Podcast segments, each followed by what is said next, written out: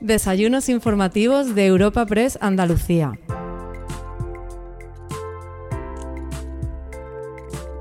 En esta nueva edición de los desayunos de Europa Press Andalucía, damos comienzo a un ciclo de encuentros dedicados a conocer a los candidatos de las elecciones a la presidencia de la Junta de Andalucía, que se celebrarán el próximo 19 de junio.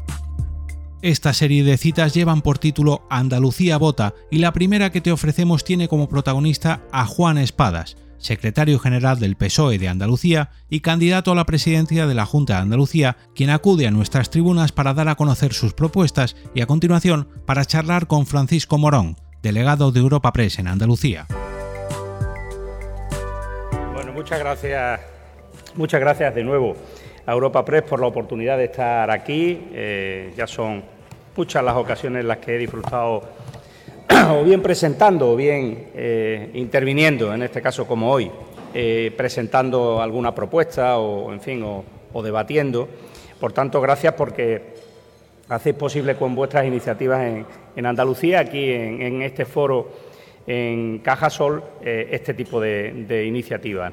Gracias, presidente de la Fundación Cajasol, como siempre, por abrir tu casa al debate, a la reflexión y, por supuesto, alcalde de Sevilla, muchas gracias por estar aquí presidente de la Diputación, compañeros y compañeras, delegados del Gobierno en Andalucía, muchas gracias por hacer un hueco en, vuestras agendas, compañeros de corporación, os seguiré diciendo compañeros de corporación, evidentemente, como no puede ser de otra manera, y compañeras, y bueno, pues alcaldes y alcaldesas, presidentes de Diputación, en fin, eh, representantes de empresas, empresarios, asociaciones también empresariales y, bueno, pues organizaciones sindicales, agrarias, en fin, eh, disculparme que, no os cite uno a uno, pero eh, sé que estáis aquí, os siento, como se suele decir, y os agradezco. También representantes de los medios de comunicación que, seguís hoy, en fin, eh, este primer foro sobre las, elecciones autonómicas en Andalucía, o como dice en este caso el, el rótulo, bueno, pues un ciclo electoral en el que vamos a analizar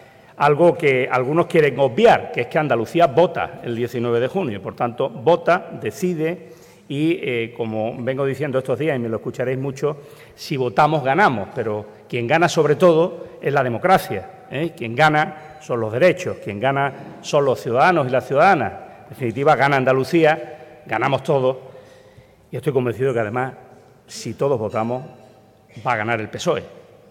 Esa es, eh, ese es mi convencimiento y ese es por el que trabajo con mi equipo y con unas siglas, yo sí, con unas siglas de las que me siento orgulloso, el PSOE de Andalucía. El PSOE con 143 años de historia, con 37 de gobierno socialista y con eh, bueno, pues todo lo que se ha construido en esta tierra eh, gracias al esfuerzo, al sacrificio de los andaluces. Bueno, veréis que os traigo un libro y unos apuntes.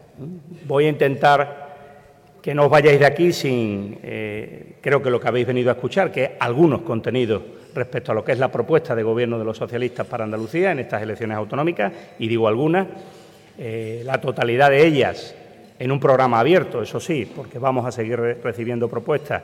La presentaremos en unos minutos, eh, a las 12 de la mañana, en el Paseo Marqués de Contadero pero sí, eh, y en este caso, y por eh, bueno, pues iniciativa de Europa Press, hoy sí eh, espero dar titulares, como, como se, espera ¿no? en este tipo de convocatorias. Bueno, pues como, como os decía, unas elecciones en las que hemos sido convocados por el señor Moreno Bonilla, cinco meses antes de lo previsto, de la finalización de la legislatura, después de venir mareando la perdiz durante mucho tiempo, desde aproximadamente, digamos, el otoño pasado, en un contexto ahora de incertidumbre mundial, de crisis energética, sin duda eh, a cualquiera eh, le parecerá, como a mí, no el escenario más adecuado para unas elecciones, sobre todo para paralizar la gestión de un gobierno autonómico. Aunque en cualquier caso, sí les digo que la parálisis no se ha producido ahora como consecuencia de la convocatoria, facultad que indiscutiblemente tiene el presidente de la Junta, sino que el señor Moreno Bonilla ha especulado sobre ella a su conveniencia, según eh, bueno, pues a lo largo del último año, evidenciando una cuestión que a veces pasa desapercibida y que quiero subrayar ¿no? a los medios de, comunicación. ¿no? Todas estas especulaciones y todo esto lo que ha ido evidenciando, en definitiva, es la debilidad de su Gobierno, en primer lugar. Y la dependencia, fundamentalmente, de la ultraderecha parlamentaria que le apoyó para ser presidente. No nos olvidemos porque efectivamente esto ha acabado en cinco meses antes del final de la legislatura, una convocatoria precipitada de elecciones. Al final, la legislatura, desgraciadamente, ha acabado cuando ha querido Vox, que fue el que hizo posible este Gobierno. Y, por cierto, con un socio, Ciudadanos, al que eh, le ha huido medio grupo parlamentario y que ha sido incapaz de presentar un balance de Gobierno diferenciado del Partido Popular, por lo que, desgraciadamente, pienso y creo, y como demócrata, todas las opciones políticas son siempre buenas, creo que, eh, salvo milagro, desaparecerá irremisiblemente después del 19 de junio en el Parlamento de Andalucía. Ante este panorama y la crisis de su partido en España, con una salida precipitada y aún no explicada del señor Casado, que parece que se nos ha olvidado que, este hombre existió, que parece cometió, eso sí, un pecado capital al investigar las tramas de corrupción del Partido Popular en Madrid. No hay más que escuchar ahora a la señora Aguirre estos días para ver qué hay que hacer con estas cosas cuando te pillan, ¿verdad? El señor Moreno ha decidido presentarse, en base a todo esto, al margen de su sigla, pidiendo el voto no para el Partido Popular, sino para Juanma como dice textualmente en este caso el logo.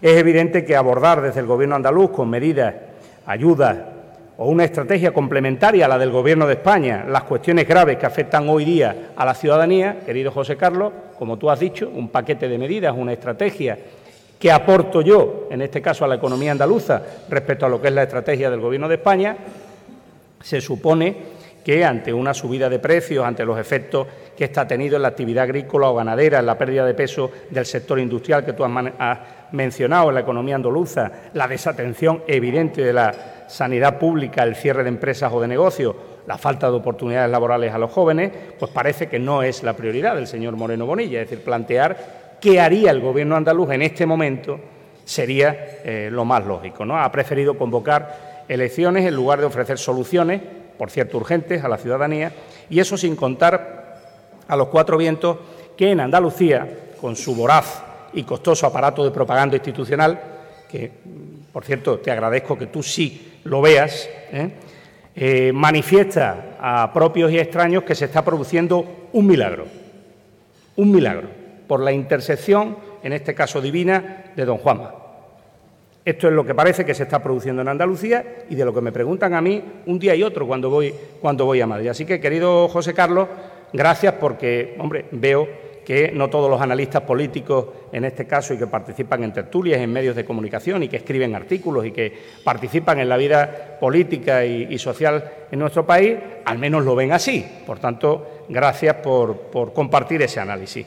Andalucía se encamina de esa forma a sus decimosegundas elecciones autonómicas, por cierto, justo cuando se cumplen hoy, 23 de mayo, el 40 aniversario de las primeras elecciones ganadas por los socialistas en Andalucía, con Rafael Escuredo a la cabeza, un 23 de mayo de 1982. Desde entonces, esta tierra, sin duda, ha experimentado una revolución económica y social de la que nos sentimos sin duda orgullosos, gracias al esfuerzo de los andaluces, como decía, y andaluzas antes, para salir del subdesarrollo, de la marginación, en definitiva, para votar lo que han querido votar a lo largo de, de todos estos años, durante 37 además eh, decidiendo gobiernos socialistas, también en la última ocasión, aunque no eh, pudo mantenerse ese gobierno de Andalucía. Así que ese sí que puede, a mi juicio, considerarse el auténtico milagro andaluz, que es el del espíritu de superación de los habitantes de esta tierra y la transformación que se ha experimentado en la misma con políticas socialdemócratas. Ese sí es un milagro que no ha permitido resolver ni todos los problemas, ni te permite relajarte diciendo que aquí ya está todo hecho, todo lo contrario. Pero hay que analizar, como tú dices, de dónde partíamos, dónde hemos conseguido estar, con qué políticas y a partir de ahora qué es lo que hay que hacer para seguir corrigiendo, evidentemente, esa brecha de desigualdad y esas diferencias en niveles de renta y en otras cuestiones que tenemos con otros territorios de España y de la Unión Europea. Como bien ha señalado José Carlos Díaz, la realidad de los datos es tozuda y demuestra las claras que Andalucía cambió en 2019 de gobierno y se estancó el progreso al tiempo que se incrementó la brecha de desigualdad. Estos son datos objetivos, por tanto, más allá de la lógica política en el que cada uno intenta poner en valor los indicadores positivos y oscurecer los negativos, lo que sí es cierto es que esto se explica de una manera muy clara. Hoy Andalucía tiene eh, un problema mayor desde el punto de vista de la desigualdad de oportunidades, que tenía hace tres años y medio. Por tanto, la evolución es una evolución que, a mi juicio, no va a mejor, sino va a peor, porque se supone que lo que queremos cuando se genera riqueza, digo yo, será que se distribuya de forma justa o que llegue, en este caso, a todos y cada uno de los que hacen posible esa riqueza con su trabajo, no que se, en este caso, amase o concentre cada vez en menos manos y, en cambio, la mayoría de la población tenga dificultades para final llegar de a final de mes. Nuestra comunidad ha retrocedido, y hay que decirlo así, en estos casi cuatro años en convergencia, en empleo, en servicios públicos, en derechos y en igualdad de oportunidades. Y esto yo eh, esperaba poder haberlo argumentado con el presidente de la Junta de Andalucía, pero ya les anuncio que nos ha comunicado formalmente que no quiere celebrar ningún cara a cara en ningún medio de comunicación con el que les habla. Por tanto, los andaluces no podrán escuchar a eh, las dos fuerzas políticas con opciones reales de gobernar Andalucía, en este caso sus dos candidatos, eh, hablando sobre Andalucía, sobre la situación de Andalucía y sobre su propuesta. Esta es esta es la realidad. Así que, miren, eh, yo creo que de lo que toca aquí es de hablar del momento decisivo que tiene y vive España, de hablar de qué es lo que tenemos que hacer de aquí a 2030 y, por tanto, en una legislatura clave como la que vamos a abrir ahora, en los próximos cuatro años, y además plantearlo en el momento en el que más recursos económicos van a llegar a Andalucía para hacer posibles las transformaciones que necesita nuestra tierra, transformaciones estructurales y decisiones clave. Andalucía avanza, dice el señor Moreno Bonilla, pero a mi juicio lo hace sin rumbo.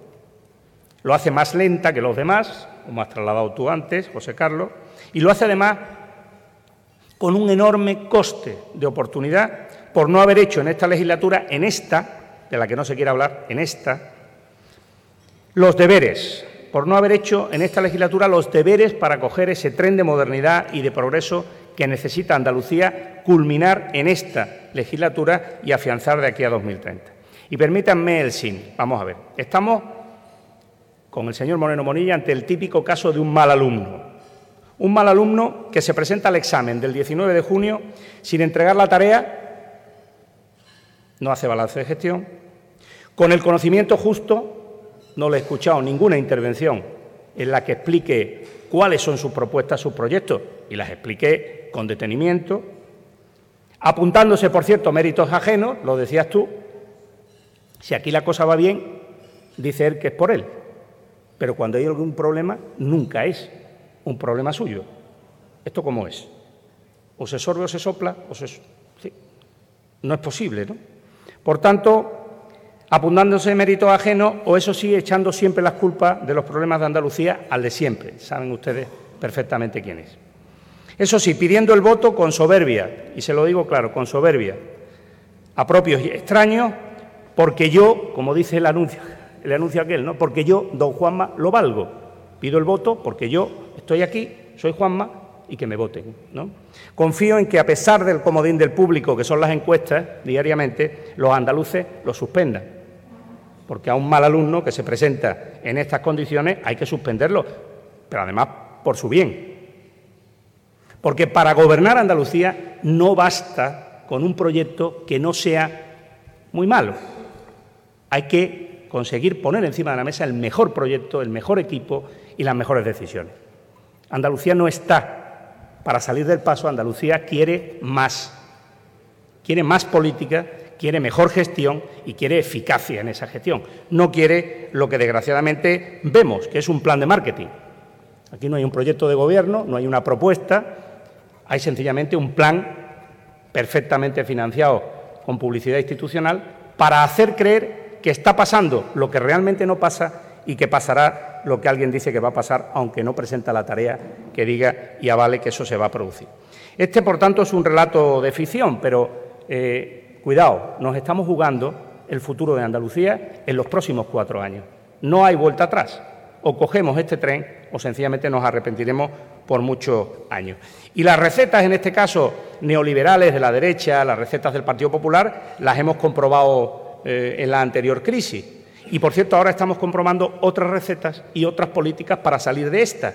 Por tanto, los ciudadanos tienen la capacidad de decidir cómo quieren abordar la recuperación económica y el desarrollo económico de Andalucía. La tienen justamente con analizando cuáles son las políticas que se desarrollan desde el Gobierno de España y el impacto que tiene en su bolsillo y en su día a día, en su vida cotidiana, y cuáles son las que está tomando el Gobierno de la derecha en Andalucía. Por tanto, miren, yo creo que es momento de analizar con datos, como se está, eh, ha planteado aquí eh, José Carlos Díez, por qué eh, el PIB por habitante ha retrocedido en cinco años y ahora es inferior al 75% de España, por qué el PIB andaluz ha retrocedido otros cinco años y en 2021 era de 3,7 puntos inferior al de 2018, por qué se ha producido ese gravísimo peso en el descenso de la industria, por qué eh, en marzo del 22 había 20.262 empresas menos inscritas en la Seguridad Social respecto a diciembre del 18. Ese dato no lo escucho nunca, en este caso, comentar eh, en estos análisis políticos que se hacen en, las tertulias, en las que se habla que Andalucía crea más empleo que nadie, autónomo. No, mire, eh, los datos son los que son. Digámoslos todos o no digamos ninguno. Pero lo cierto y verdad es que cuando solamente se lee una parte de la realidad y no se pone el acento en datos de este tipo, pues sencillamente se está engañando a la gente. ¿no? Nosotros ejercemos un triste liderazgo en el paro registrado, y lo sabemos, y en la precariedad laboral. Y curiosamente, hasta marzo de este año teníamos unos datos de empleo que efectivamente hacían que el presidente de la Junta de Andalucía no hablara de empleo. No podía hablar de empleo. Pero mire por dónde, en abril del 2022 han empezado a cambiar las cosas y se ha producido este fenómeno de intersección divina en el que el milagro patente se produce como consecuencia de que algo habrá hecho bien don Juanma sin reconocer que es que ha cambiado, en este caso, la normativa sobre el mercado laboral y hay determinadas cuestiones y decisiones que se están tomando por el Gobierno de España que son las que están verdaderamente generando empleo en Andalucía. Y si no, que me diga exactamente qué decisiones del Gobierno andaluz son las que están incidiendo en esa creación de empleo. Solo con que me diga una, pero que sea verdad, yo me conformaría, pero es que no consigo realmente que me aporte ningún dato. ¿no? Claro que efectivamente eh, están mejorando los datos del empleo. En Andalucía, por ciento, a menor ritmo y en menor porcentaje que en otras comunidades. Pero claro que están mejorando. Pero es que, además, es que ese empleo que se genera es ahora un empleo que tiene eh, lo que tantos años llevamos buscando, carácter indefinido, que está acabando con la precariedad laboral, que está ofreciendo oportunidades a nuestros jóvenes, a las mujeres, pero esto no se está produciendo como consecuencia de un milagro de don Juanma, se está produciendo como consecuencia de un paquete de medidas y de decisiones que se han aprobado en el Congreso de los Diputados con el voto en contra de don Juanma. Por tanto, que nadie venga aquí a apuntarse como mérito propio lo que es consecuencia de decisiones de un Gobierno, en este caso en España, que obviamente, como en otros territorios, está teniendo una incidencia positiva en Andalucía. De todas maneras, de lo que venimos a hablar aquí, si me lo permiten, es de qué tiene que hacer el Gobierno andaluz en los próximos años. Y por eso les traía esto. Esto es el informe que presentaba hace tan solo un mes la vicepresidenta primera del Gobierno de España en la Comisión General de Comunidades Autónomas en el Senado. Esto, el que se titula Informe de Situación del Plan de Recuperación, Transformación y Resiliencia, es la foto real de qué es lo que está sucediendo y va a suceder aquí, en España, en Andalucía, en los próximos cuatro años. Esta es la clave del desarrollo económico y de la generación de riqueza y, por tanto, del empleo en Andalucía. Les invito a que, lo analicen. Esto está colgado en la página web, esto es de acceso público. Por cierto, aquí también se puede ver cuál es el grado de compromiso y de ejecución en los fondos europeos de Andalucía. Sobre eso verán, ni escucharán al Gobierno andaluz hablar del mismo, pero aquí es donde está realmente el programa de gobierno de cualquier fuerza política que de verdad quiera resolver los problemas de Andalucía. Aquí. Por eso, si me preguntan, ¿y usted qué es lo que haría si fuese el presidente de la Junta de Andalucía en su primer Consejo de Gobierno? Pues evidentemente explicarle a los andaluces cuál es la estrategia del plan de recuperación económica con 11.000 millones de euros, comunidad autónoma con más recursos y fondos europeos que ninguna otra comunidad en España, ¿Qué piensa hacer Andalucía con esos fondos? ¿Qué piensa hacer el Gobierno andaluz? ¿Cómo piensa concitar la inversión privada? ¿En qué eje va a poner mayor o menor acento? ¿Cuáles son los proyectos estratégicos? ¿Cómo va a vertebrar y a reequilibrar el territorio? Les tengo que, recordar, como saben, y aquí hay, hay empresarios que conocen perfectamente esta cuestión, les tengo que decir que sobre los cuatro elementos en los que pivota este plan de recuperación económica, estos fondos europeos, se va a discutir la competitividad y la capacidad de generación de riqueza y empleo en los próximos años sobre la base de las inversiones en el ámbito verde o ecológico o de la transición energética, sobre la base de la digitalización y la modernización e innovación de nuestro tejido productivo, sobre las políticas de inclusión social, de cohesión territorial eh, que se lleven a cabo y por último, y por último, pero no menos importante, sobre las políticas de igualdad de género que se desarrollen en el territorio. Estos son los cuatro ejes que no ha marcado ningún iluminado ni ningún, eh, en este caso, analista o redactor de programas electorales, por bueno que fuera. Es un consenso europeo, en donde los Estados miembros de la Unión Europea, después de sesudos análisis, pues han decidido que de esta crisis salgamos con más inversión, movilizando recursos que den oportunidades al tejido productivo y, por tanto, a nuestras empresas de generar más empleo, empleo de más calidad y, además, de abordar los retos de una agenda que a la ultraderecha le da urticaria, grave además, con necesidad de ir a urgencias, que se llama la Agenda 2030. Saben que ellos lo convierten en lo que llaman la Agenda España, porque dicen que la Agenda 2030 es la agenda de Pedro Sánchez. Semejante ignorancia da como para que, como mínimo, lean un poco más y digan alguna barbaridad menos. Bueno, pues esa Agenda 2030 tiene una plasmación en términos de estrategia económica en el Plan de Recuperación Económica. Por tanto, la pregunta que yo en cualquier debate le haría a cualquiera de los representantes políticos que nos presentamos sería ¿y usted qué piensa hacer con los 11.000 millones de euros en Andalucía? Esta es la cuestión. Antecedentes. Claro, no todos nos presentamos igual para contestar esa pregunta. El presidente de la Junta se presenta, como decía antes, como mal alumno, diciendo, bien, yo de lo que ya podía haber gestionado en este caso del actual marco y fondos europeos, mire, solo llevo el 40% ejecutado. Tengo 5.000 millones que todavía no sé en qué voy a gastar. Y me queda menos de un año. Primer dato. Esto empieza a oler a suspenso. Pero es que encima tengo que planificar otros 12.000 millones más. ¿Dónde están las propuestas, las estrategias, las directrices que, por cierto, tienen que estar enviadas a Bruselas y de las que no se ha dicho absolutamente nada a los andaluces? Estuve en, la Comunidad Autónoma de Extremadura con su presidente hace poco, en donde se comparece con periodicidad fija para explicar cuál es el nivel de ejecución de fondo europeo. Por cierto, allí superando el 70%. Y se ha hecho de esto un instrumento de diálogo social con los sindicatos, con las organizaciones empresariales. Se explican la visión estratégica desde el ámbito de lo público de un gobierno y se concita los proyectos y las inversiones privadas dispuestas a desplegarse igualmente en el territorio para buscar alianzas, sinergias y además hacerla de manera transparente y con el apoyo de los trabajadores y trabajadoras, o es que son espectadores ajenos a lo que queremos, en este caso, impulsar como palancas de cambio y de transformación económica. Por tanto, este no es un tema menor, no es un tema eh, de estos tecnócratas como el señor Espada, que habla de cosas sesudas de las que nadie entiende. No, no, de verdad.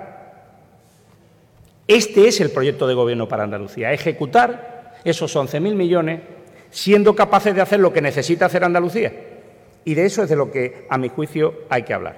Mira, yo daba un dato el otro día y no es un dato, mira que se han dado cifras sobre objetivos eh, en campañas electorales de reducción del desempleo. Mira que tenemos antecedentes, ¿no? Por tanto, cualquier intento en ese sentido ya parece como mínimo arriesgado, ¿vale? Pero yo he hablado mucho de esto con mi equipo. Lo sabe José Carlos Díaz, que conoce además a quienes conforman ese equipo económico. Por la confluencia de dos cuestiones, la reducción de la natalidad, el cambio en el mercado laboral y la realidad de, los nuevos yacimientos de empleo que se derivan de estas transformaciones económicas y de estas inversiones, de estos 11.000 millones, es decir, el efecto asociado de estas cuestiones, inversión pública, un cambio claro y una caída en la población y las decisiones que se están tomando en el mercado laboral por parte del Gobierno de España, estamos en condiciones de poder afirmar claramente que en cuatro años, como consecuencia de los efectos de estas inversiones y de decisiones económicas eh, correctas, podemos reducir la eh, tasa, en este caso de desempleo, a la mitad en Andalucía. Y diréis, bueno, esto sería, ese sí que sería un milagro, ¿no? Ese sería el acabose. Estamos en condiciones. De hecho, esa era la senda que teníamos marcada en 2018. Esa era la senda. Claro, luego llega una pandemia, un cambio de gobierno, una guerra, un volcán y mil cosas más. Esta es la realidad. Pero los objetivos son posibles. Ahora bien, hay que tener una estrategia clara y hay que ser capaz de movilizar recursos de la iniciativa privada. Esto no es un maná que distribuye dinero para gastar. Está aquí el presidente de los empresarios de Sevilla. Esto es ser capaz de analizar cuántos recursos puede movilizar la iniciativa privada y en dónde está dispuesto a invertir el tejido empresarial, que en este momento ve oportunidades en las energías renovables, sin lugar a dudas, Ve oportunidades en los procesos de modernización, innovación, digitalización, porque ahí es donde está el avance que en los últimos 15 años ha tenido el tejido productivo en Andalucía y lo vi ayer en Écija de manera clara, en ganar músculo, en ganar tamaño y en ser capaz de invertir en innovación para poder competir, poder exportar. Pero lo, lo veía antes de ayer en Lucena, por cierto, ese sí que es un milagro de emprendimiento, de capacidad de liderazgo empresarial, por cierto, con un magnífico alcalde socialista. Ese sí que es un buen ejemplo de lo que queremos para Andalucía. Por cierto, un 60% de su PIB industrial en su municipio. 60%, cuidado, Lucena. Y después de la crisis del mueble, de la madera y tal, pero siendo capaces de haber buscado nuevos nichos, nuevos yacimientos de empleo. Sector del frío, energía renovable, y un conjunto de, elementos ligados a, los sectores productivos en los que el territorio se es fuerte. Sobre esto, evidentemente, lo decía José Carlos Díaz, y a mí siempre me da un poco de pudor, pero el que, el que les habla no se presenta a unas elecciones a ver, a ver cómo sale la cosa. Mire, si hay un laboratorio para acreditar que alguien puede tener capacidad de gestión para hacerse con los mandos de una máquina como el Gobierno de la Junta de Andalucía y un presupuesto y unas decisiones como esta, digo yo que por orden de escala vendrá el que tenía la siguiente máxima responsabilidad a nivel municipal, que era eh, el de esta ciudad con 700.000 habitantes. ¿no? Lo dejo ahí. Pero es que de Andalucía, uno de los mejores casos de éxito respecto a cómo incrementar la inversión en políticas sociales, un 30% a lo largo de seis años. Reducir a más de la mitad la deuda que, uno, que uno se encontró, en este caso. Hacerlo, por tanto, siendo capaz de generar el mayor volumen de inversión privada, en este caso en el territorio que gestiona, y la mayor capacidad de financiación externa con fondos europeos que había tenido esta ciudad, la mayor en estos momentos, de la que disfruta el señor alcalde de Sevilla, y por supuesto ha formado parte, como el resto del equipo, esto no va de uno, esto va de equipo. Pero él ahora va a ser capaz de, terminar este mandato municipal gestionando el mayor volumen de fondos europeos que ha gestionado esta ciudad en proyectos concretos transformadores de la ciudad de Sevilla.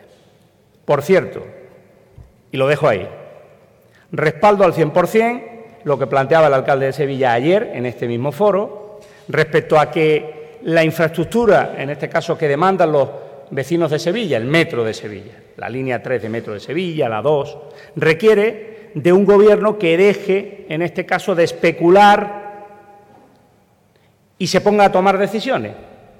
Desde luego no a confrontar. Ya saben que llevo unos pocos años diciendo que por ahí no avanzamos. Pero ya de confrontar no va la cosa. Las administraciones están de acuerdo. Y el Gobierno de España ha dicho lo que, por cierto, yo creo que el Gobierno andaluz no esperaba que dijese por eso está un poco desconcertado, que es que por cada euro que ponga la Junta de Andalucía pondrá un euro, un euro el Gobierno de España. Por tanto, esto se va a cofinanciar al 50%. Y la obligación está en intentar conseguir el mayor volumen de fondos europeos posible para reducir la factura de ambas administraciones al 50%. En eso estamos de acuerdo. Por tanto, ¿a qué espera la señora consejera para firmar el convenio con el Gobierno de España y para licitar la obra de la línea 3 de metro? ¿O es que a lo mejor en sus cálculos había pensado estar discutiendo estos últimos dos meses sobre si el Gobierno de España se implicaba y se comprometía o no con la financiación del metro y al resolverse esa cuestión en el minuto uno del partido ahora no sabe qué hacer hasta llegar al 19 de junio? Pues ya le digo yo que reconocerle a los andaluces que el problema está en que el Gobierno de la Junta de Andalucía no había presupuestado la línea 3 de metro. Y esto es lo que hay que decir alto y claro, alto y claro. Que iba de farol, y lo puedo decir yo, el alcalde que no lo diga, que iba de farol, de confrontación, porque el metro es una infraestructura muy costosa y porque, oye, mientras la pelota esté en que otro no me ayuda, pues lo mismo voy salvando el tiempo. Pero, ¿verdad, alcalde Sánchez Monteseirín, que cuando hay un gobierno, como lo hubo en la línea 1 de metro, una Junta de Andalucía y un Ayuntamiento de Sevilla que se ponen los tres, sale la línea de metro? La única que ha salido, con tres gobiernos socialistas, en las tres instancias. Por tanto, ¿qué es lo que está ocurriendo aquí? ¿O es que valía simplemente con actualizar los proyectos del metro para acabar la legislatura y decir que uno es un trabajador dirigente? No, ahora viene la hora de retratarse. Ahora viene la hora de retratarse. Yo le digo clarísimo al alcalde de Sevilla, que además lo va a seguir siendo, eso no tengan la menor duda. ¿eh? La próxima legislatura, la línea 3 de metro va a ser una realidad en Sevilla y lo va a ser como consecuencia de la financiación del Gobierno de España, de la Junta de Andalucía y, sin duda, la colaboración y el apoyo también que le preste el Ayuntamiento de Sevilla. Esa va a ser la realidad de una infraestructura vital para la ciudad de Sevilla y yo, si no encuentras, alcalde, este compromiso firme, claro, nítido, ya me tienes a mí, en este caso, para decir que ese que nuestro proyecto va a ser una realidad. Bueno, pues voy, voy terminando.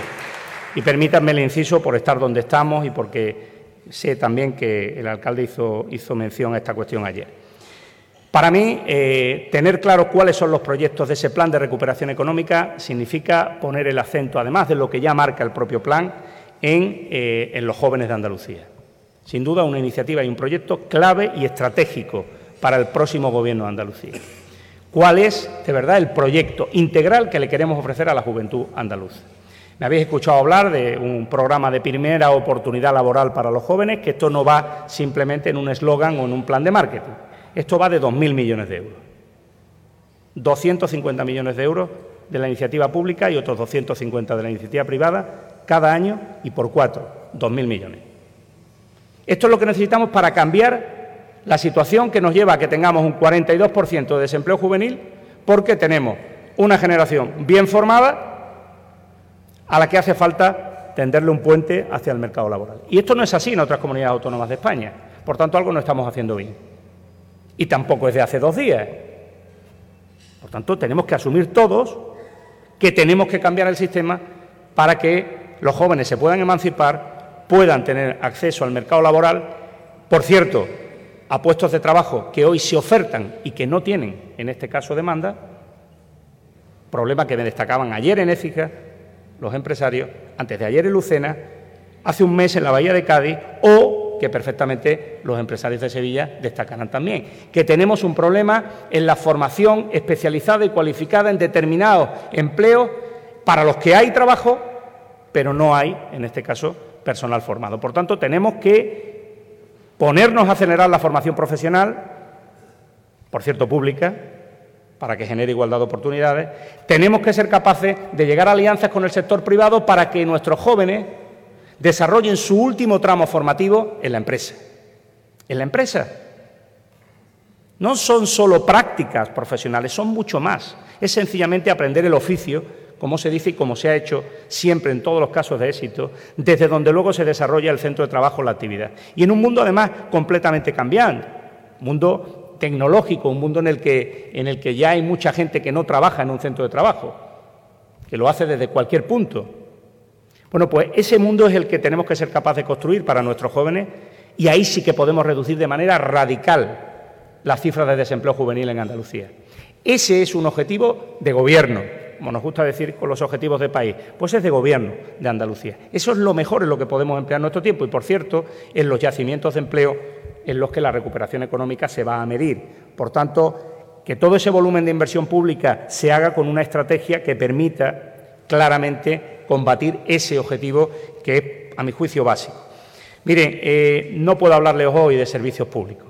No tenía que optar. Evidentemente eso daría para otra, para otra intervención. Hemos hablado de economía. Me ha presentado en este caso un economista que, sí analiza la realidad y lo hace desde un punto de vista crítico y no lo regala al oído a nadie. Tampoco me lo ha regalado a mí cuando nos hemos equivocado en determinadas decisiones, ni a mi partido. Pero hoy tocaba decirle a los andaluces que el empleo es la primera prioridad, que los jóvenes y su emancipación lo es de manera fundamental y que eso hay que hacerlo de manera equilibrada en todo el territorio de Andalucía. En la provincia de Jaén, siendo capaces de analizar exactamente cuál es el futuro que pasa porque en determinadas zonas rurales de la provincia de Jaén o en Granada con pequeños municipios eh, en población respecto a otras áreas o concentraciones urbanas, sepamos hacer las políticas que efectivamente son capaces de maximizar la generación de riqueza en ese territorio. Y en ese sentido, no se genera riqueza ni la población se asienta sin unos servicios públicos sólidos y de calidad. Por tanto, sobra decir que la otra pata sobre la que se asienta un modelo de desarrollo económico como el que yo planteo es con unos servicios públicos de calidad fuertes. Y la sanidad saben cómo está y la atención primaria saben perfectamente cómo está, la reconoce, eso sí, hasta el señor Moreno Bonilla, en tres años y medio hecho unos zorros, y por tanto eso es inaceptable. No podemos aceptar una sanidad pública mediocre para estar permanentemente no expulsando, transfiriendo pacientes a la iniciativa privada y encima incrementando los conciertos, que es lo que ha pasado aquí, pero es lo que está diseñado que pase desde la derecha a gran escala. Ya estamos los penúltimos en gasto sanitario en España. ¿Sabéis los últimos quién son? La Comunidad de Madrid. Ya estamos los penúltimos. Fijaros, en tres años y medio. Hay quien quiere ganarle la batalla, pero por lo bajo, en este caso, al peor modelo de sanidad pública que hay en España, que es el de la Comunidad de Madrid. E igual en la educación. Ayer me reunía con los seis a seis organizaciones sindicales del sector educativo. Y lo tienen claro, la educación pública necesita claramente una inversión más importante como la formación profesional. Y eso significa que si apostamos por la calidad y apostamos por fijar población en el territorio, no nos podemos cargar más líneas educativas, sobre todo en el medio rural o sobre todo en los barrios, en zonas de transformación social en las grandes ciudades. La apuesta es la bajada de la ratio y la mejora de la calidad y la atención adecuada a los niños y niñas con necesidades educativas especiales. El gran olvido, por cierto, también de estos tres años y medio del sistema educativo. Lo mismo que la discapacidad y la atención específica que necesitan niños y niñas que no pueden, eh, en este caso, recibir eh, un trato de café para todos, que necesitan recursos específicos. El cuidado de nuestros mayores, la dependencia, por cierto, después de tantos años peleando porque el Gobierno de España pusiera los recursos a los que se comprometió, ahora que los pone, resulta que tenemos listas de espera de 680 días. Bueno, pues ya está.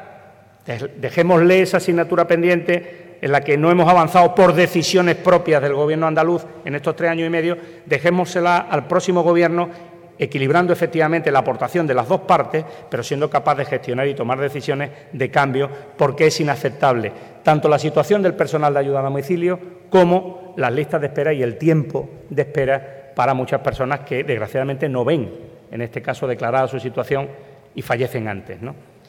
Bueno, pues no, no, les entretengo más. Yo creo que, que estamos en disposición de decir a Andalucía que el 19 de junio nos estamos jugando más que nunca el futuro, el presente y el futuro de los andaluces y andaluces. Que lo estamos haciendo además en un momento en el que claramente el escenario político plantea una opción de políticas muy drástica, y lo tengo que decir así. Una coalición de intereses entre el Partido Popular y la ultraderecha que nos lleva claramente a retrocesos, claro, fijaos, está claro, retrocesos en el autogobierno, aquí no se oculta nadie, competencias en materia de sanidad, de educación, de nuevo recentralizada, en derecho, me refiero a la igualdad y a la igualdad de las mujeres con los hombres es especial, y me refiero evidentemente también a los servicios públicos. Por tanto, cuestiones no menores. Hay opciones políticas que dicen y defienden una cosa y está el Partido Socialista que claramente defiende la consolidación de esos derechos y el avance en las libertades públicas. En eso es en lo que nos vamos a batir el cobre de aquí al 19 de junio. Yo les aseguro que el PSOE tiene fuerza suficiente para movilizar el voto del electorado, en este caso, que con sentido común y, claramente no estando dispuestos a dar pasos atrás, sino pasos adelante, va a salir a votar el 19 de junio. Ese que no aparece en las encuestas está en su casa, no se ha ido y tiene derecho a votar. Hay que darle explicaciones e información adecuada correcta, no mentiras. Por tanto, le pido en este caso al Partido Popular, una campaña limpia, no como, no como la ha iniciado en esta precampaña, con tres resoluciones en contra de la Junta Electoral y las que vendrán, porque parece que no enmiendan, Creo que eh, hablar de libertad y de democracia significa garantizar en el periodo electoral la información del electorado sobre las propuestas y, evidentemente, sobre la situación de Andalucía.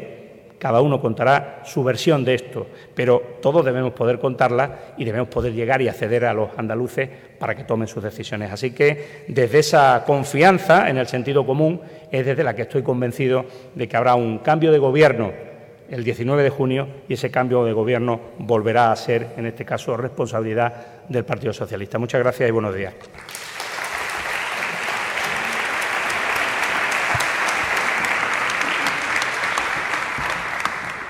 Muchísimas gracias, señor Espadas. Ha hablado usted del momento en el que se producen estas elecciones. ¿Es quizás las elecciones más importantes a las que se está enfrentando Andalucía? por el panorama, por la importancia de estos fondos europeos, por la importancia de retomar, de reactivar la economía y de salir adelante con todo el escenario en el que estamos? Bueno, yo creo que ha habido momentos históricos eh, en Andalucía claves, ¿no? Sin duda el camino eh, se emprendió un 28 de febrero con un referéndum que marcó la decisión del pueblo andaluz sobre su autogobierno y a partir de esa decisión sobre el autogobierno desde mayo del 82 se produce, en este caso, esa otra decisión que marca una línea de política que pues han desarrollado los gobiernos socialistas a lo largo de todos estos años. ¿no? Esos son momentos, sin duda, clave. ¿no? A partir de ahí ha venido pues, la gestión de, ingentes cantidades de fondos europeos, eh, políticas eh, y situaciones de crisis, eh, reconversiones, momentos complejos, cifras de desempleo inaceptables. Es decir, hemos tenido momentos críticos, por supuesto, en el pasado. Pero ahora, fíjese que yo le hablaba de un coste de oportunidad. El coste de oportunidad es el coste de no hacer.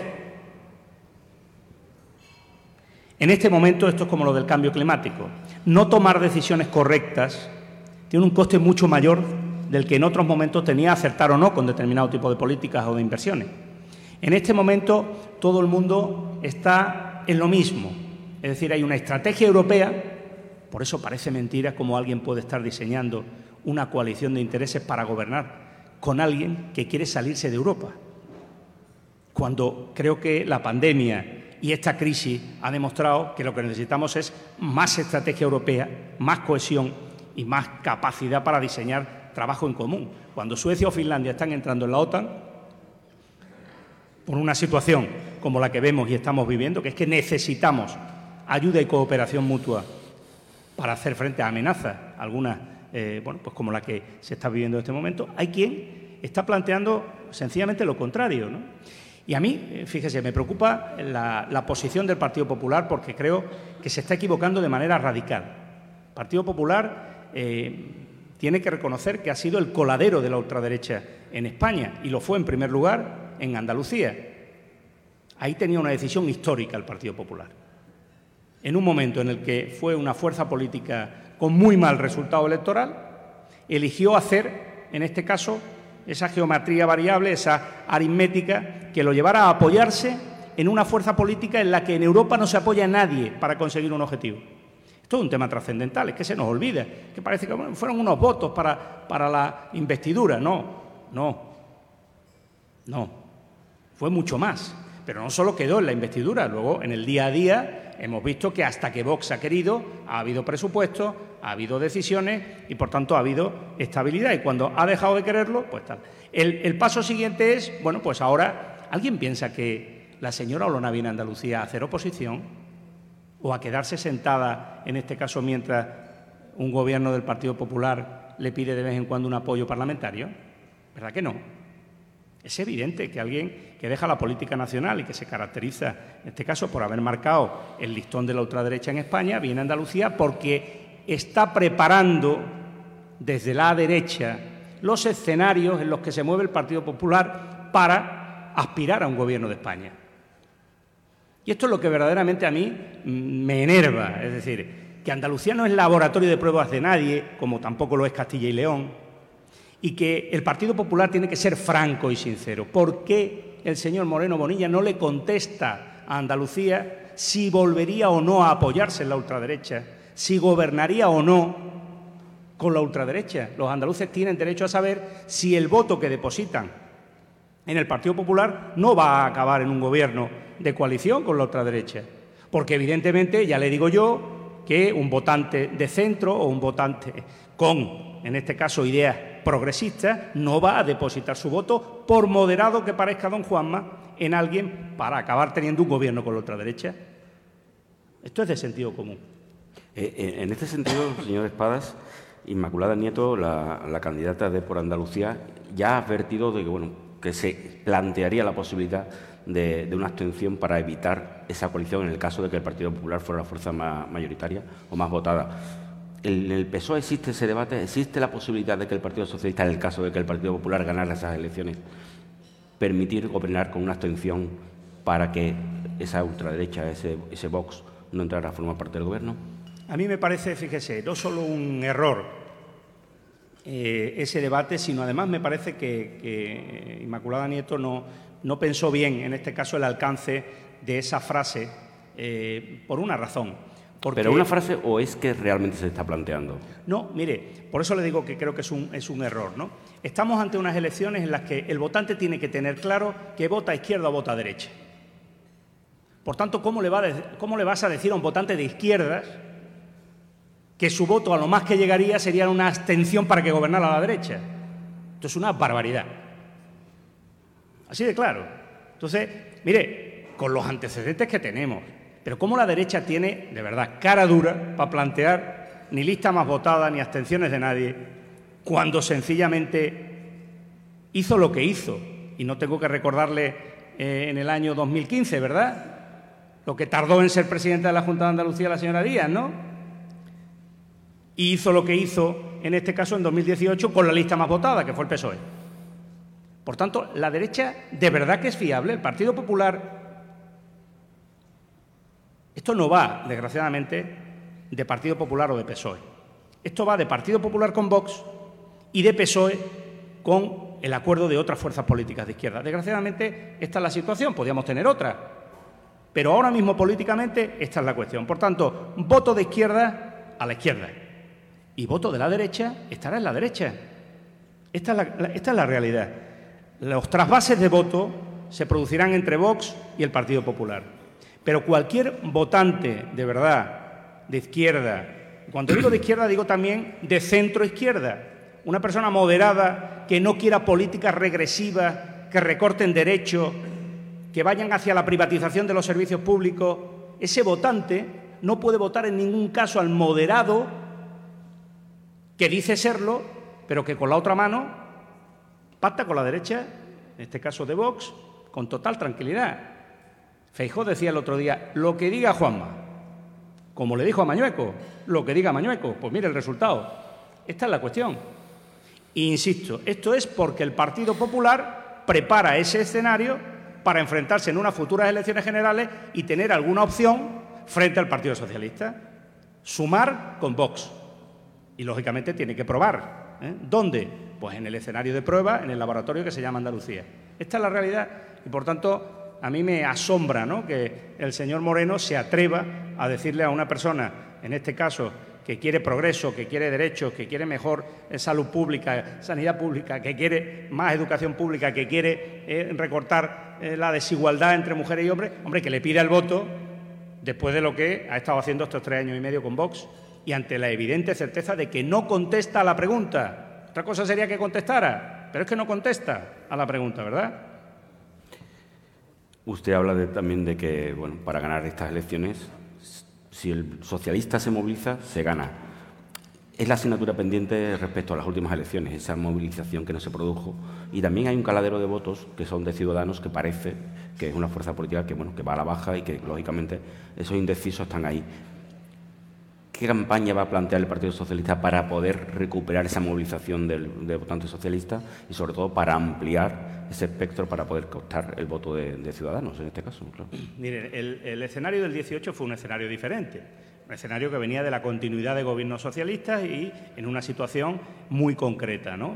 37 años de gobierno, eh, un lógico desgaste y también una lógica fricción con fuerzas políticas, en este caso, que en un momento determinado pues querían más, demandaban más o sencillamente creían que un cambio eh, era posible y un cambio a mejor. Quiero entender, eh, por tanto, la situación del 18 aquí es radicalmente diferente. Ahora ha habido un gobierno de la derecha y ahí eh, los ciudadanos han valorado qué significa la alternativa eh, de izquierda y la alternativa de la derecha. Esto no, no, se había producido en la historia de Andalucía, eh, la historia democrática de Andalucía.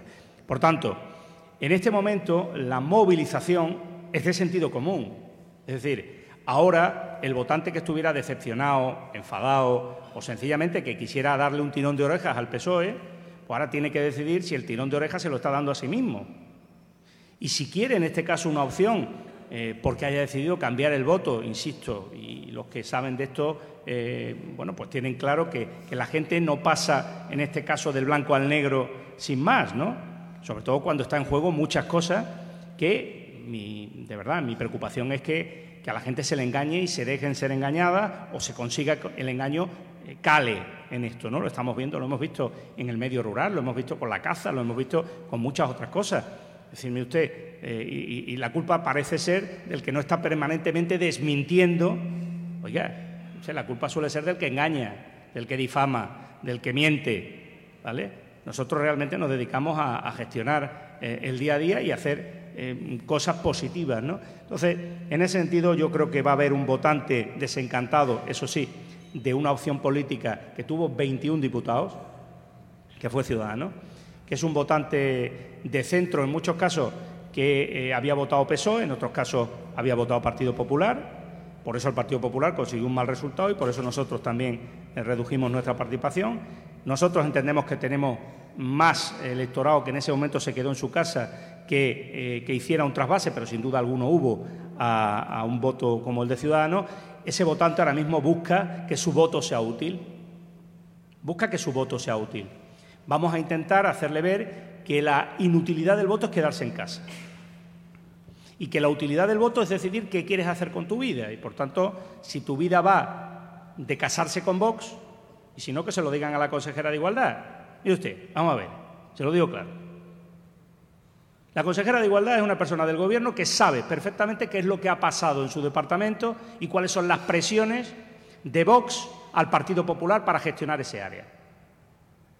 Si usted me pregunta qué votará la consejera de Igualdad, fíjate si soy arriesgado, seguramente votará Ciudadanos, pero por lealtad, ¿eh? en este caso, patria, y porque es candidata. Digo yo, por cierto, no lo sé, pero bueno. Pero un votante de su perfil, que no esté en este caso en una lista de ciudadanos, ¿qué va a votar? ¿Qué va a votar? Si ha sido claramente machacada su política, su departamento y hasta ella misma a veces por lo que le pide Vox al Partido Popular y el Partido Popular le da sin ningún problema. Pues oiga, ese votante deberá decir, oiga, pues para este viaje vuelvo en este caso a un voto de un partido progresista que es moderado. Mire usted, a mí que no me busquen en apaños, en este caso, con fuerzas radicales, ¿eh? me conocen, ¿eh? Yo he gobernado esa casa de ahí enfrente solo, dos mandatos, en minoría.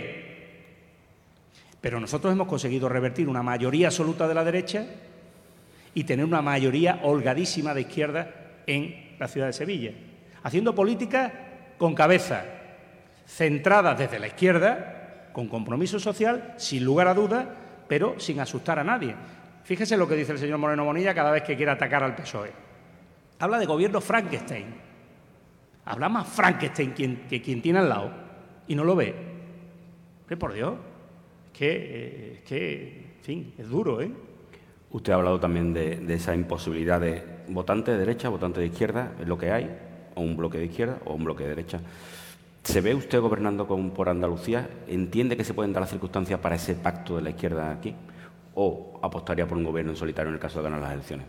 Yo siempre voy a apostar por un gobierno en solitario porque es lo que hice en la ciudad de Sevilla y porque creo que es el escenario ideal, es decir, un gobierno que gobierna con sus propias siglas. Yo no tengo problema, no, sería un gobierno de, persona única. Yo soy un gobierno que tiene un pedazo de equipo, que tiene una sigla y que es coherente ¿no? con, el partido con el que se presenta. ¿no?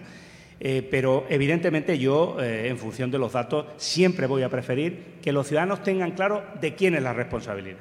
¿eh? A partir de ahí, los números dirán hasta qué punto hacen falta acuerdos. Hay veces que hay acuerdos programáticos y no tiene por qué haber coaliciones de gobierno o otro tipo de fórmulas. ¿no?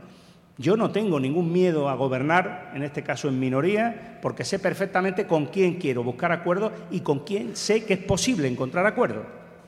Yo tengo una magnífica interlocución con Inmaculada Nieto, es más, me encanta que sea la candidata, en este caso, de, esta coalición de partidos, porque creo que es una persona con experiencia parlamentaria, una persona coherente y una persona equilibrada en sus planteamientos. ¿De acuerdo? Ahí hay muchas fuerzas políticas y, por tanto, se podía haber elegido otro perfil o otra persona. No tengo ningún problema en este caso para llegar a acuerdos seguro con, esta mujer porque la conozco desde hace muchos años y porque sé un poco la trayectoria política y lo que piensa. ¿no? Así que yo creo que las cosas están muy claras. Mire, el PSOE realmente es el único partido que se presenta como tal. Otros se presentan en coalición, algunas son transparentes y otras son opacas. Pero realmente aquí solo y con un proyecto definido y nítido, el PSOE, con sus siglas. Mm. ¿El PSOE andaluz tiene autonomía para pactos o dependerá un poco de lo que marquen desde Madrid? Mire, el, PSOE, pues la misma que tenía yo en el Ayuntamiento de Sevilla, la autonomía del sentido común, de la lógica compartida, en este caso con la dirección de mi partido. Yo fui el alcalde del municipio, en este caso más grande, que gobernamos los socialistas, por cierto, ahora lo es el señor Muñoz también. Y yo creo que al señor Muñoz no lo llaman todos los días de Ferran ni de ninguna otra instancia para darle instrucciones, a mí tampoco. Los socialistas, otra cosa no, pero sentido común y responsabilidad cuando llegamos a puestos de representación de los ciudadanos tenemos muchas. Y jugamos en un partido con unas siglas. Por tanto, yo sé perfectamente las competencias que tiene mi partido a nivel federal y obviamente sé, lo mismo que la derecha, hace laboratorios, en este caso con la extrema derecha en Andalucía, que cualquier decisión que se tome o cualquier acuerdo al que se llegue con fuerzas políticas en Andalucía evidentemente tiene una trascendencia luego en clave nacional. ¿no? Pero nosotros tenemos, lógicamente, el margen de autonomía de que somos el PSOE de Andalucía y sabemos lo que necesita Andalucía y vamos a defender los intereses de los andaluces y andaluzas sin ninguna duda. Así que no se preocupe que yo tengo las ideas muy claras y, por supuesto, formo parte de la Ejecutiva Federal, no se olvide de mi partido. Señor Espadas, ¿el Partido Socialista, el Gobierno de España, suma en esta campaña? ¿Le sumaría al Partido Socialista de Andalucía? ¿Usted cree que la presencia del Gobierno, de miembros del Gobierno y del PSOE federal es positivo? Claro, pero es que es que ese es el debate que yo le decía antes en la, en la tribuna. ¿no? Mm, eh, mire usted, la mejor manera de explicar eh, a dónde nos llevan las políticas de la derecha es por comparación con cuáles son las decisiones que está tomando este gobierno. Es decir, vamos a ver, si yo le explico a un, a un andaluz que cuando va a llenar su depósito de gasolina, Resulta que los 20 céntimos son como consecuencia de una medida que ha aprobado el Gobierno de España y sobre la que ha votado en contra el señor Moreno Bonilla a través de su partido, seguramente se lo podré explicar mejor para decir, oiga, mire, que lo que pasaba antes en la anterior crisis para salir de una crisis era que aquí el Gobierno de España le decía a los ciudadanos que hay que apretarse el cinturón, no cojas el coche, no lo saques y así no gastas. Vamos a ver, ¿Quién ha subido el salario mínimo interprofesional? ¿Qué van a votar aquellas personas que ganaban 700 euros y ahora ganan 1.000? A ver, sentido común. A ese electorado, ¿qué le voy a explicar? Porque una política y una decisión de Pedro Sánchez y del Gobierno de España ha permitido que tenga un salario más digno. ¿Qué le voy a explicar a los pensionistas? Mi madre, la pobre, que en paz descanse, que recibía la cartita de los 0,25 euros. ¿Qué le voy a explicar? Que ahora hay un gobierno que le dice a los pensionistas que su pensión tiene que subir como suba la vida, ¿no? Algo sencillo, fácil. ¿Qué le voy a explicar a los chavales que están firmando hoy un contrato indefinido? O a las personas que habían encadenado contratos temporales desde ni se sabe y hoy se están tomando decisiones como la de la estabilización, por cierto, también ante la eh, temporalidad en la administración pública, que son decisiones de un gobierno socialista. Pues claro que ese gobierno socialista necesita que yo explique sus políticas porque esa es la diferencia con las que está tomando o no ha tomado el Gobierno de Andalucía. ¿Cuáles son las medidas que ha tomado el Gobierno de Andalucía para ayudar a los sectores productivos en Andalucía en esta crisis? Si ha tenido hasta que devolver dinero o transferencias de recursos del Gobierno de España. El problema aquí es que desde, eh, en este caso, eh, el acceso del gobierno socialista, del Partido Socialista al gobierno de España, ha habido la permanente, esto no es nuevo, demonización de la derecha respecto a que el Partido Socialista gobierne este país. Eso es algo que no soporta la derecha de este país y hace todo lo posible, incluida la desestabilización del sistema, para que eso decaiga cuanto antes. No se da cuenta que es lo más antidemocrático del mundo, porque es que es lo que han votado ¿eh? Pero bueno, esto lo sabemos bien en Andalucía, que nos decían ¿eh? que, los andaluces se equivocaban votando cada vez que votaban cuatro años, ¿no? Pues también los españoles parece que no hemos equivocado votando cuando ganó el Partido Socialista. Así que mire, yo no voy a caer ¿eh? en estas tentaciones demoscópicas de saber si los españoles, los andaluces les caen bien, mejor o peor, un ministro, una ministra, el gobierno de España. El gobierno está gobernando, justo lo que nos hace el andaluz. Está tomando decisiones positivas, está tomando decisiones que a veces son difíciles, algunas incluso con dificultad para explicarlas, pero están tomando las decisiones más trascendentales que se han tomado en este país en décadas. Y por tanto yo me siento orgulloso de esas decisiones y lo que quiero es contribuir a que explicándolas, o explicándolas con sus protagonistas en vivo y en directo, pues los andaluces decidan mejor su voto. Y su voto es políticas socialdemócratas o políticas neoliberales y gestión de la crisis con recorte de derechos. Esta es la realidad. Se nos ha ido el tiempo, pero quiero preguntarle eh, una última cuestión. Entiendo que la respuesta será que, piensa que va a ganar las elecciones, lógicamente, pero es sus primeras elecciones a nivel autonómico como candidato.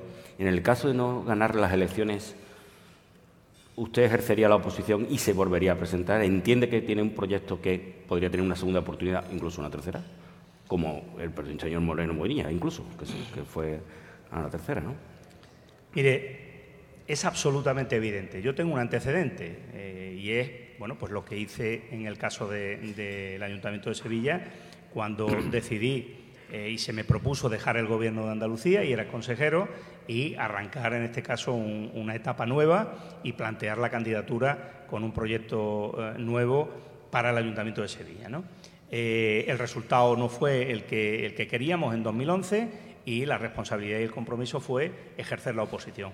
Y así lo hicimos. Solo cuando se ejerce como ejercimos ahí la oposición de una manera humilde, currante, eh, con criterio, y se mejora el proyecto y se eh, mejora la confianza de ese proyecto con los ciudadanos, es cuando se tienen opciones para ganar en la siguiente convocatoria. ¿no? Nosotros lo conseguimos, revertimos la mayor mayoría absoluta que ha habido en Sevilla y la dejamos a la mitad en este caso, en, ese, en esos cuatro años. ¿no? Yo creo que el resultado va a ser diferente en esta legislatura, en estas elecciones andaluzas, por una razón. Mire, el PSOE de Andalucía ha ganado pues, todas las elecciones porque quitando eh, algún accidente en, 2012, ¿no? Eh, en este caso el señor Arenas consiguió eh, ganar esas elecciones, pues hemos tenido unos resultados que demuestran la potencia, el vigor que tiene el PSOE de Andalucía y sobre todo su, su tejido y su capilaridad en el territorio. ¿no? Es decir, eh, estamos gobernando 470 municipios de Andalucía, cualquier cosa. ¿no? Por tanto, tenemos terminales de mucha confianza, caras, eh, ojos, eh, mujeres y hombres que definen políticas socialistas en el territorio y en las que yo me quiero apoyar porque son la credibilidad para recuperar la confianza en un gobierno andaluz. Por tanto, el escenario es radicalmente diferente al que yo viví. Yo entonces fui coherente y me quedé en la oposición y, por, supuesto, puse a disposición de mi partido en el último momento, cuando llegaba la hora de decidir candidatura, si se quería, en este caso, renovar para que yo me presentara de nuevo o se quería buscar otro compañero o compañera que lo pudiera hacer mejor o que pudiera tener más opciones. El partido decidió y, yo planteé eh, volver a intentarlo y los resultados pues ahí estuvieron. ¿no? En este caso, yo creo que lo que aquí va a haber claramente es un gran susto por parte de la derecha, ¿eh? parecido a que en 2015 se llevó un alcalde de Sevilla que nunca pensó, nunca pensó que de manera callada y silenciosa los sevillanos le fueran a decir lo que le dijeron la noche de las elecciones municipales de 2015. Que es, mire usted, usted no ha hecho nada, así que usted se va a la oposición eh, y deja gobernar al Partido Socialista. Yo estoy convencido de que esa noche va a ser una noche mágica, va a ser una noche de un gran resultado electoral, no el que dan las encuestas, sino el que quieran los andaluces, y por tanto va a ser la de una mayoría de gobierno, una mayoría eh, para gobernar del Partido Socialista, y por tanto, bueno, pues un reto para mí, para mi equipo, para el PSOE, un nuevo reto renovado, transformado y con fuerza. En cualquier caso, yo voy a aceptar lo que digan los andaluces, como no puede ser de otra manera, y seré coherente y seguiré trabajando desde donde ellos me indiquen. Pero de verdad se lo digo y claro, si votamos, ganamos. Así que estoy convencido de que lo que nos queda en estos 32 días es explicar y dar razones para ir a votar. Los andaluces son gente muy inteligente y tomarán la decisión más correcta. Permítame que no deje pasar la oportunidad de cerrar, si le parece esto, con, las condolencias, eh, las mías evidentemente y la, de, y la de todos los compañeros y compañeras, porque hemos tenido conocimiento ya estando aquí del accidente que se ha producido en Pedrera, en este caso con un, vehículo de transporte de trabajadores y el fallecimiento en este caso de, dos personas y, parece que hay algunos heridos más. Así que en cualquier caso trasladar las condolencias a su familia y a, las personas allegadas y el, y el dolor, lógicamente, por por este, por este accidente y por, su, y por sus víctimas. Señor Espada, ¿le duele que no haya ese cara a cara? Lo ha dicho en referencia y tenía usted muchas ganas de ese cara a cara. Hombre, quien me conoce sabe que, que tengo la experiencia en la gestión y, y los proyectos y las propuestas que harían que los andaluces pudieran tomar una decisión mucho más clara si viesen a las dos personas que creo tenemos más opciones para ser presidente de la Junta de Andalucía, en un cara a cara con propuestas, con respeto, sin alaraca, eh, sabiendo perfectamente que, oye, que no hay que eh, desbordar ni avasallar a nadie, sino hay que decir, oiga, esto no se ha hecho y yo propongo hacer esto otro. Yo creo que hubiese sido un debate serio y riguroso. Creo que en las formas y en el estilo somos dos personas que no nos caracterizamos por decir barbaridades y por lo tanto creo que hubiese sido bueno para la democracia y bueno para Andalucía. La decisión que toma el Partido Popular y que toma el señor Moreno Bonilla es mala para Andalucía. Está hurtando, en este caso, un debate que sería decisivo para que muchas personas que están en su casa decidieran votar a uno o votar al otro. Porque al final, eh, en estas elecciones más que nunca, eh, hay que decidir eso. ¿eh? ¿Qué opción política y qué escenario es el que quieres el día después del 19J. Creo que no le está haciendo un bien a los andaluces y creo que me parece una actitud muy poco responsable, por más que evidentemente es legítima y que en cualquier caso, bueno, pues yo lo que quiero es que los andaluces sepan que yo sí hubiera estado dispuesto a aceptar ese cara a cara en cualquier medio de comunicación. Y por cierto, ha habido dos que lo han propuesto y a los que se le ha dicho por el Partido Popular que no. Señor Espada, muchísimas gracias. Usted habla ah, y abre este, este, ciclo, tendremos a todos los candidatos y bueno, el 19 de junio los andaluces votarán. Muchísimas, Muchísimas gracias. a vosotros también y gracias a todos. Despedimos este episodio del podcast de los desayunos informativos de Europa Press Andalucía, invitando a todos nuestros oyentes a descubrir el resto de episodios de este programa, así como los del resto de podcasts de Europa Press a través de europapress.es barra podcast. Recuerda que todos ellos están disponibles en las principales plataformas de podcasting.